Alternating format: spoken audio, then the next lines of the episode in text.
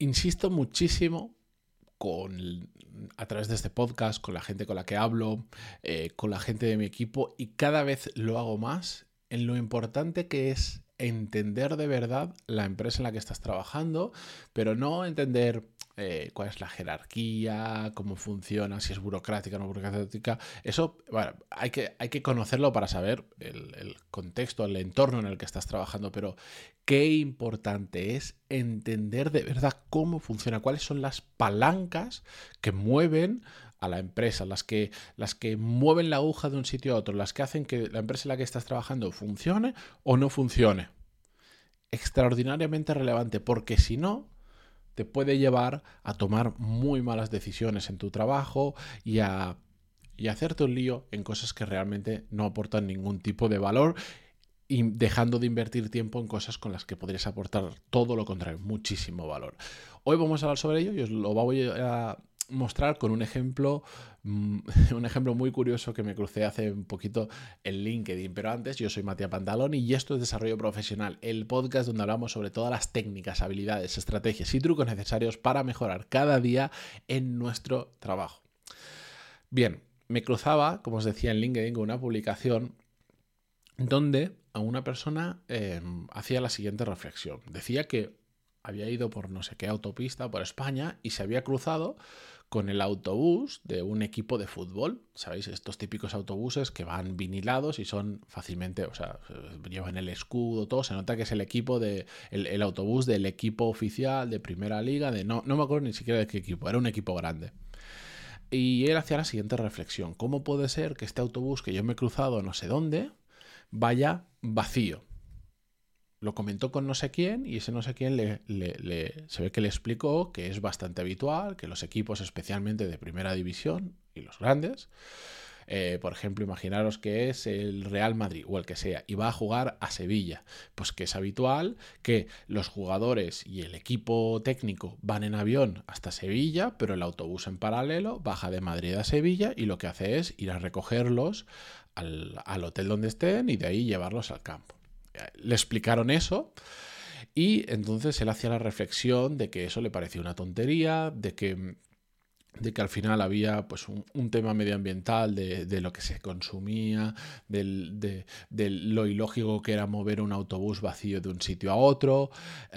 y entonces él proponía eh, daba una serie de propuestas que se podía hacer ante esa situación, como uno, que los eh, jugadores, por ejemplo, no viajaran en avión, sino que viajaran en autobús, como lo hacían tantos otros equipos de ligas secundarias o como lo haría cualquier mortal, eh, ya que el autobús está ahí y es del club y no sé cuánto. Eh, proponía em, que, por ejemplo, el club, ya que iba a enviar el autobús, por el motivo que sea, porque quería que los jugadores estuvieran cómodos, pues que, em, que aprovecharan el viaje para llevar aficionados y del Real Madrid a Sevilla y los devolviera también eh, a, la vuelta fueran también en el mismo autobús y eso fuese un tipo de recompensa para hacer campañas de marketing. Y bueno daban una serie de ideas y después en los comentarios eh, fue una publicación que tuvo como bastante impacto entonces tenía decenas si no centenas de comentarios y la gente pues le alababa las propuestas y se tiraba las manos a la cabeza de cómo podía ser que los clubes no hubieran caído en todo eso y no sé cuánto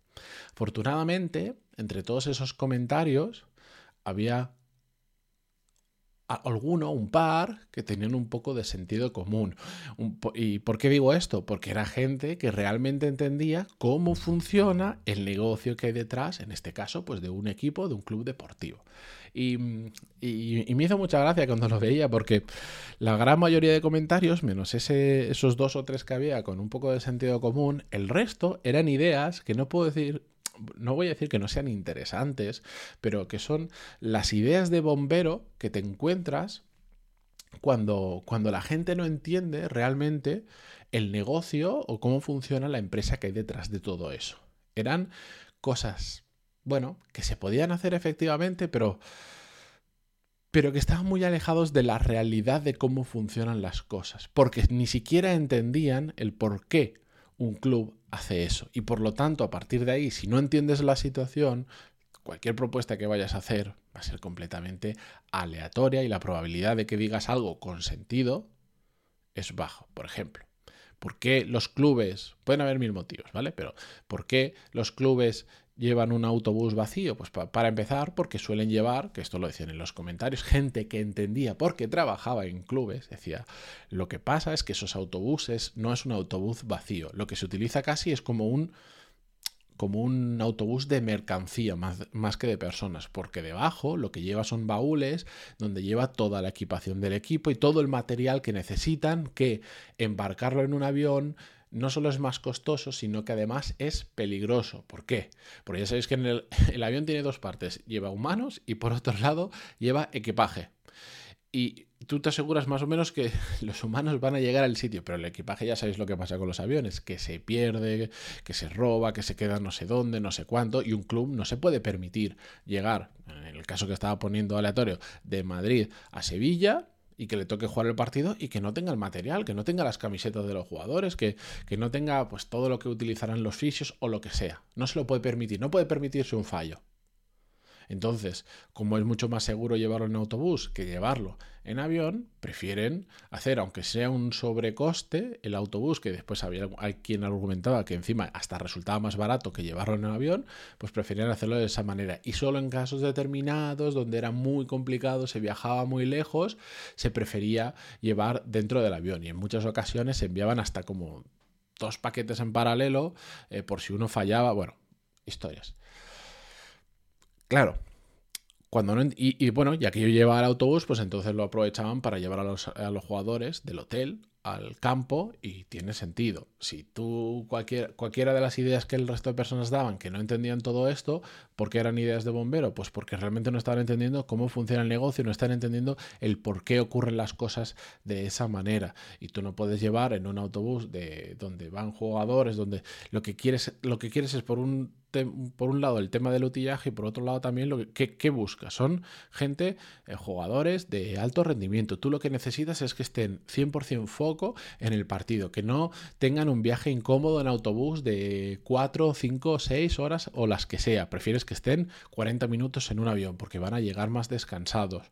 Eh, porque no quieres compartir un autobús con gente que, que, puede romper el autobús, que puede empezar a hacer el, el animal, el gañán y después no puedes llevar a los jugadores autobús del hotel al, al estadio y lo tengas que hacer por otro medio, tengas que contratar otro autobús que ya no es tan cómodo para ellos. Buscas el, el, simplificar la vida de esas personas que, por cierto, están cobrando una pasta y que tu único objetivo es que vayan a ese estadio y ganen el partido. Entonces haces lo que sea posible para que eso ocurra, para facilitarles la vida. El resto de ideas que habían por ahí pueden ser interesantes, pero no responden a ese objetivo de la empresa, a esa palanca que hace que el club siga funcionando, siga creciendo y le sigan saliendo los números y las cosas deportivamente, números económicos y deportivos mm, les salgan. Entonces, este era un ejemplo muy tonto. y ojalá tuviera la publicación porque no me la guardé, pero esto mismo pasa en muchísimas empresas, donde ves que hay gente que de repente pues empieza a decir, no es que no entiendo cómo mi empresa no optimiza este proceso, no hace esto así, no hace esto así, que pueden ser ideas interesantes, pero si realmente entiendes cuáles son las palancas de crecimiento de la empresa, las que hacen que siga funcionando, te das cuenta de que la gran mayoría de ese tipo de ideas, cuando se dicen de forma aleatoria sin entender eso, no suelen aportar ningún valor, o el valor que pueden aportar es residual. Y esto, de hecho, no es la primera vez que lo hablo en el podcast. Y yo he vivido más de un caso donde ves y dices, ostras, es que te das cuenta de que incluso gente que aparentemente tiene posiciones muy relevantes dentro de la empresa no han hecho el proceso de reflexión de decir, vale, ¿cuáles son las palancas? Lo que hace que funcione, que esta, lo que hace que esta empresa funcione. Y entonces ahora, esa idea que a mí se me ocurre de mejora, de no sé cuánto, o esa ineficiencia que a mí me parece que ocurre en la empresa, realmente qué impacto tiene, entendiendo ganando perspectiva sobre cómo funciona la empresa y lo que hace que la empresa mm, vaya bien, ¿qué impacto tiene realmente en la empresa? ¿Mucho? ¿Poco? Pues es que cambia muchísimo la perspectiva. Es que cuando realmente haces un esfuerzo por entender cómo funciona tu empresa, te das cuenta de que aunque haya muchas ineficiencias, aunque haya muchas cosas mal, las empresas cuando van bien no es aleatorio, no van bien porque por, por magia, van bien normalmente, que es que esto yo es una conversación que he tenido muchísimas veces. Gente que dice, no entiendo cómo mi empresa puede existir, puede subsistir, puede funcionar con lo desastre que es, con todo lo mal que se hace, no sé qué, no sé qué, no sé cuánto. Ya, pero es que solo te estás fijando en lo que se hace mal. Pero ¿qué es lo que se está haciendo bien, que además es muy importante, que aporta mucho valor a la empresa? ¿Lo has pensado alguna vez? Recuerdo el caso de, de una clienta que tuve que que ella se ponía muy nerviosa con las ineficiencias que, se, que existían en su empresa, era una empresa pequeñita, una empresa más familiar, y al final eh, le ayudé a hacer esta reflexión y después de un tiempo, em, al final lo que nos dimos cuenta es que lo que se estaba haciendo muy bien es que era que su jefe y dueño de la empresa tenía una, una red de contactos, de networking, muy grande, muy buena, muy trabajada y además era un vendedor fantástico. Y eso era lo que hacía que la empresa funcionara. El resto de cosas, cómo se entregaba el servicio, la optimización de determinadas áreas de la empresa como la contabilidad, y no me acuerdo qué otras historias había, funcionaban fatal. Es cierto, y eran muy mejorables. Y no quiero decir que no se tenga que hacer nada, pero, ojo, que el valor principal de la empresa ahí era, era una empresa de dueño, y el dueño era el que aportaba, el que el que movía la aguja de la empresa, el que hacía que funcionara o no funcionara. Esa misma empresa, yo lo sé. Ahora, ahora mismo así, con, un, con un machete le, quitas al dueño del día a día y muere. ¿Por qué? Porque era la palanca que mantenía viva y que hacía que la empresa funcionara muy bien y que fuera rentable. Porque era quien traía el negocio. Y ya está. Y el resto era un desastre. ¿Mejorable? Sí. Pero lo que hacía que todo siguiera vivo era era ese, ese dueño, esa persona con su red de networking y con su capacidad de vender, como pasan muchas empresas, pero cada una es un, es un mundo.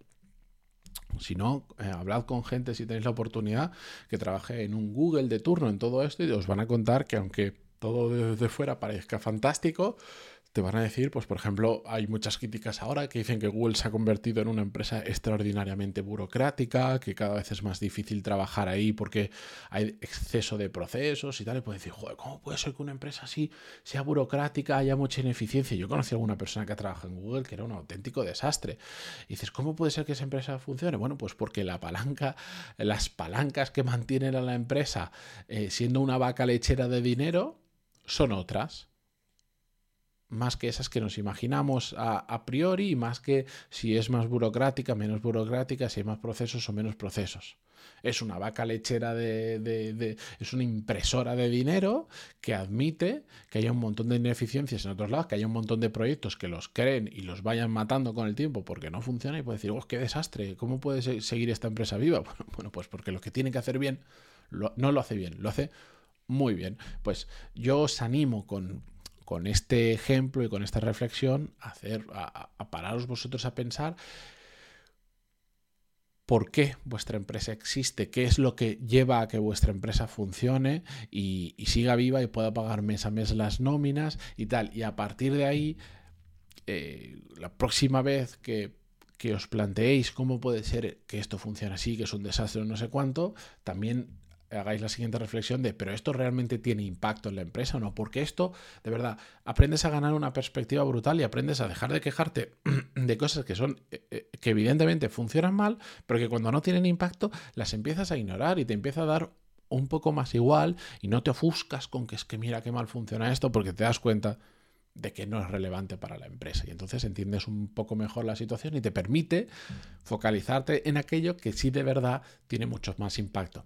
Así que nada, eh, dadle esta vuelta, pensad en vuestro caso y espero que os sirva para, saber dónde poner, sobre todo, más el foco y eliminar un poco las, las, las quejas y todo este tipo de, de, discusiones o de ideas locas que después pues no aportan mucho, mucho valor a nuestro trabajo.